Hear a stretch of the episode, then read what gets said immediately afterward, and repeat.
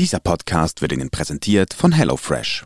Spare 95 Franken auf die ersten vier Boxen mit dem Code HFNZZ.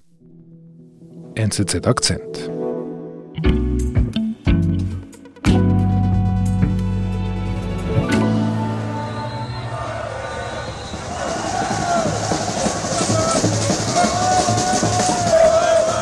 Wow, eine Riesenstimmung hier. Wo sind wir da?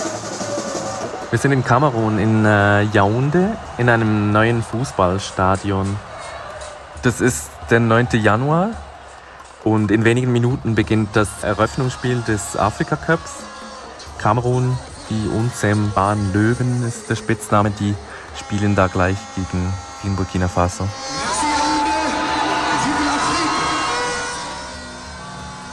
Die große Frage vor dem Spiel, die ist, äh, wird der Präsident von Kamerun auftauchen und eine Rede halten.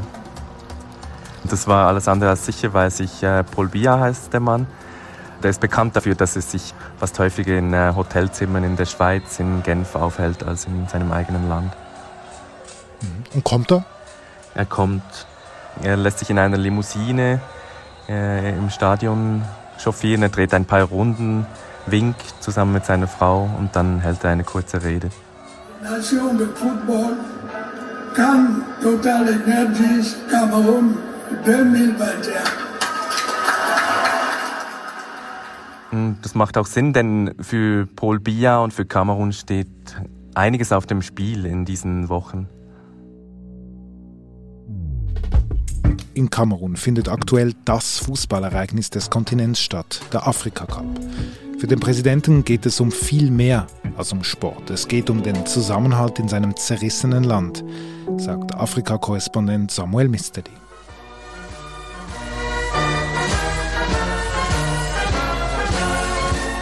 Camerounaise, Camerounais, mes chers compatriotes, cette année encore, Das ist wieder Paul Biya, der Präsident, und das ist ein paar Tage vor der Eröffnung des, des Afrika Cups. Das ist seine Neujahrsansprache.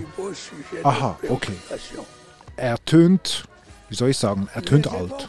Er ist alt, ja, er ist 88 und ähm, in diesem Jahr ist er seit 40 Jahren äh, Präsident von Kamerun. Er ist, 40 Jahre. genau, er ist, es gab nur zwei Präsidenten in Kamerun, er ist der zweite.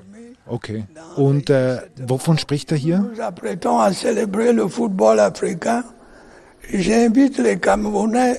nous Er spricht in seiner Neujahrsansprache über Kamerun, über nationale Einheit. Er spricht von einem großen Moment der Brüderlichkeit, der dieser bevorstehende Afrika Cup sein soll. Nous avons voulu en faire un grand moment de fraternité.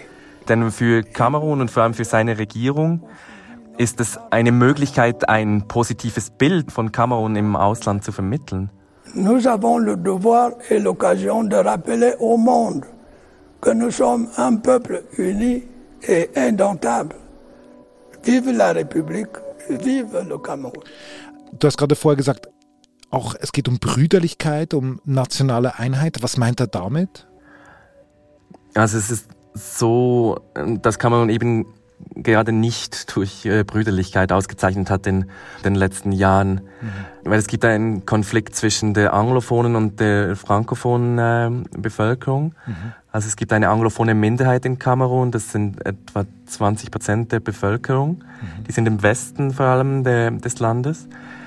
Und die fühlen sich historisch marginalisiert. Zum Beispiel äh, dominiert die französische Sprache in, in den Schulen oder an den Gerichten. Mhm. Oder auch die Politik wird stark von der frankophonen Bevölkerungsmehrheit dominiert. Mhm. Und wie äußert sich dieser Konflikt? Also dieser Konflikt ist, äh, also ab Ende 2016 ist er dann eskaliert. Also es, es gab Proteste in der anglophonen Gegend.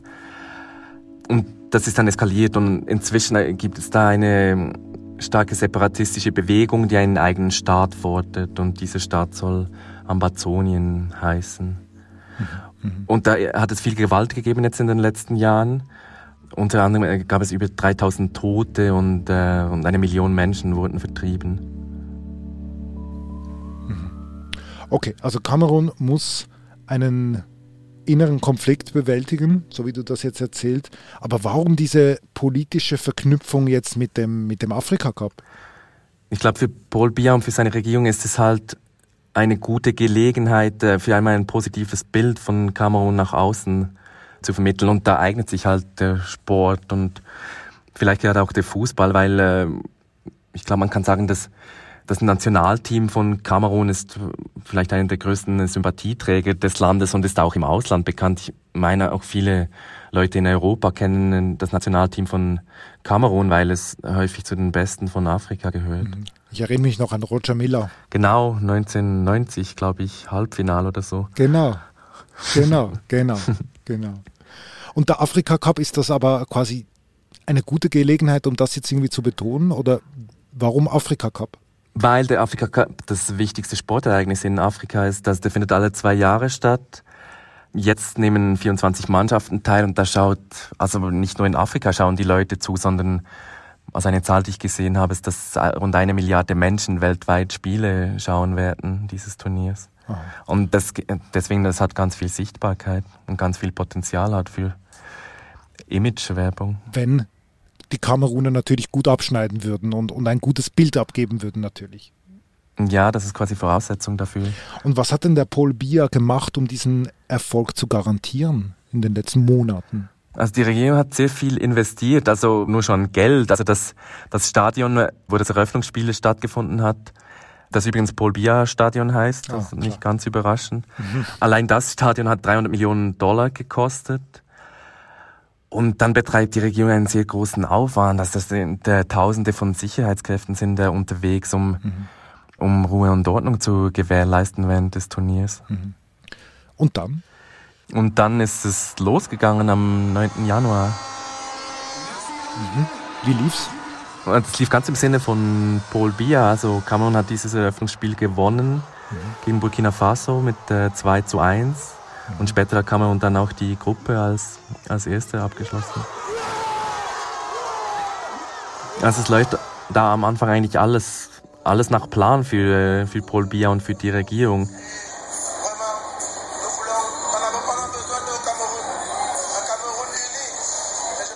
Und dann äh, später sagt sogar der, der Torhüter des Nationalteams richtet quasi Grüße aus an die anglophone Bevölkerung. Er sagt, das ist äh, für euch meine Brüder mhm. ähm, in einem Fernsehinterview.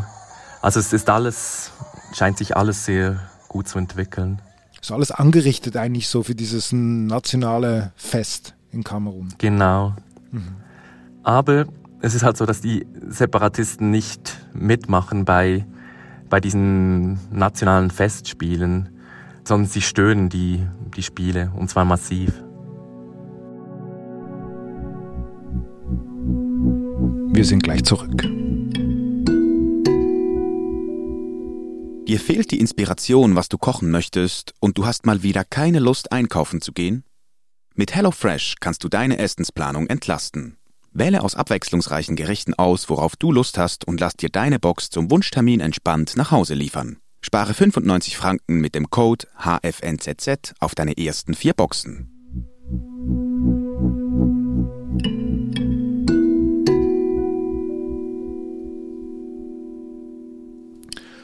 Okay, jetzt bin ich natürlich gespannt.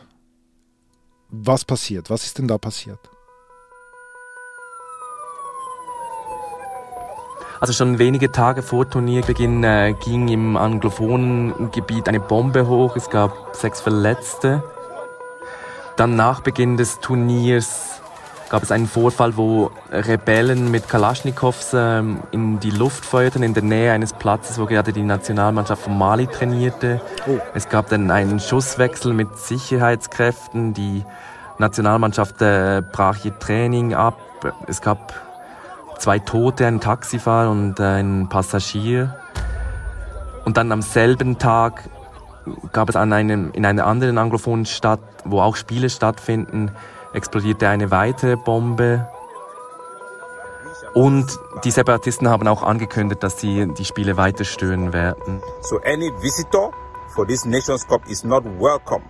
Zum Beispiel auf Twitter von einem Sprecher der ähm, Amazonian Defense Forces heißt diese Gruppe, dass Zitat, wer während eines Kriegs auf das Feld tritt, der tut dies auf, auf eigene Gefahr. Also eine ziemlich eindeutige Drohung. That is to send a message to all the superstars, all the visitors that are coming to understand that they are putting themselves in harm's way.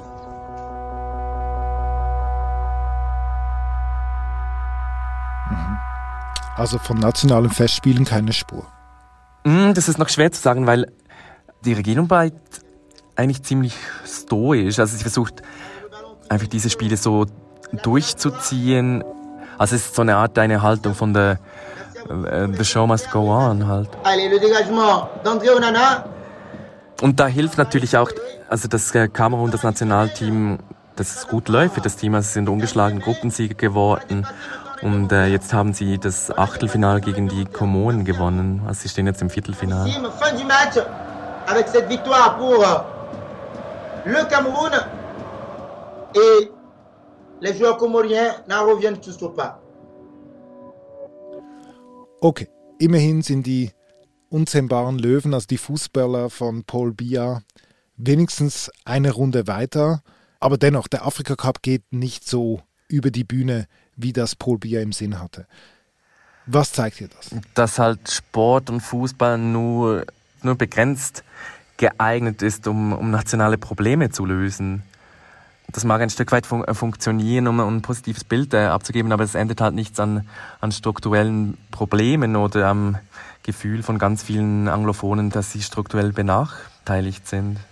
Was halt auch passiert, ist, dass diese Art von Anlass dann eben viel internationale Aufmerksamkeit auf sich zieht, aber dann halt auch kritische Aufmerksamkeit. Also der Grund auch für mich, wieso ich jetzt über den Afrika Cup geschrieben habe, war auch, weil es für mich halt auch eine Chance war, über diesen Konflikt mal zu berichten, der sonst in den internationalen Medien eigentlich häufig untergeht. Mhm. Also Paul Biya wollte eigentlich ein Sportspektakel und quasi eine nationale Einheit inszenieren, aber letztlich entpuppt sich das als eine Art Maskerade. Ja, wahrscheinlich, wenn man genau hinschaut. Also ich, ich, es ist nicht falsch, dass der Sport und gerade Fußball ein sehr großes Identifikationspotenzial hat, also auch für ein nationales Identifikationspotenzial. Aber wenn man dann halt genauer hinschaut, dann ist es dann nicht ganz so einfach. Und ich glaube, das ist jetzt halt, was hier passiert. Mhm. Zu Beginn unseres Gesprächs hast du ja uns ein bisschen aufgezeigt, wie dieser Konflikt verläuft zwischen der englischsprachigen Minderheit und der französischsprachigen Mehrheit. Was denkst du, was muss wirklich passieren, damit Kamerun wieder zu einer Einheit findet im Land? Ich glaube, es bräuchte halt einen wirklich ernsthaften Dialog, einen nationalen Dialog. Also es gab auch Mediationsversuche, an denen auch die Schweiz beteiligt war. Es gab dann 2019 einen Art nationalen Dialog, bei dem aber viele Beobachter gesagt haben, dass der eher so nicht ganz ernst zu nehmen war und, und Paul Biya ist halt auch einfach der falsche Mann, um dieses Land zu versöhnen, weil seit vier Jahrzehnten an der Macht ist und alt und gebrechlich ist und von ihm werden keine Impulse mehr kommen, so in Richtung nationale Versöhnung.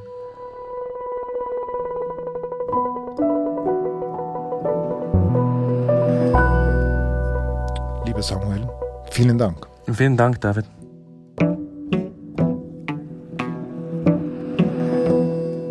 Das war unser Akzent. Ich bin David Vogel.